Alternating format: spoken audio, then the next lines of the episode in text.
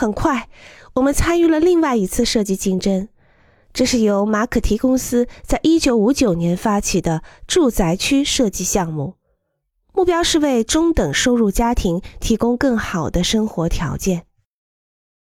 评判委员会主席是著名建筑师、麻省理工学院建筑系主任彼得罗·贝卢斯科尼。我们得到了一万美元的大奖，这是对我们工作相当大的认可。我们还受委托在弗吉尼亚州和肯塔基州设计住宅区。十年后，当我们认为路易斯大街市区的城市设计竞争正好可以发挥我们的设计特长时，我们决定参加竞争。于是，在设计上花费了数月时间。完成了从密西西比河的拱形入口经过市区到联合车站和卡尔迈尔斯雕刻花园的整个设计过程。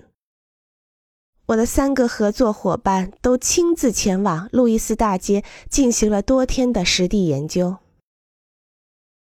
哎，只是这次竞争我们没有成功。我们每人至少花费了一个月的薪水。可见，此类竞争对所有参与者来说都是昂贵的。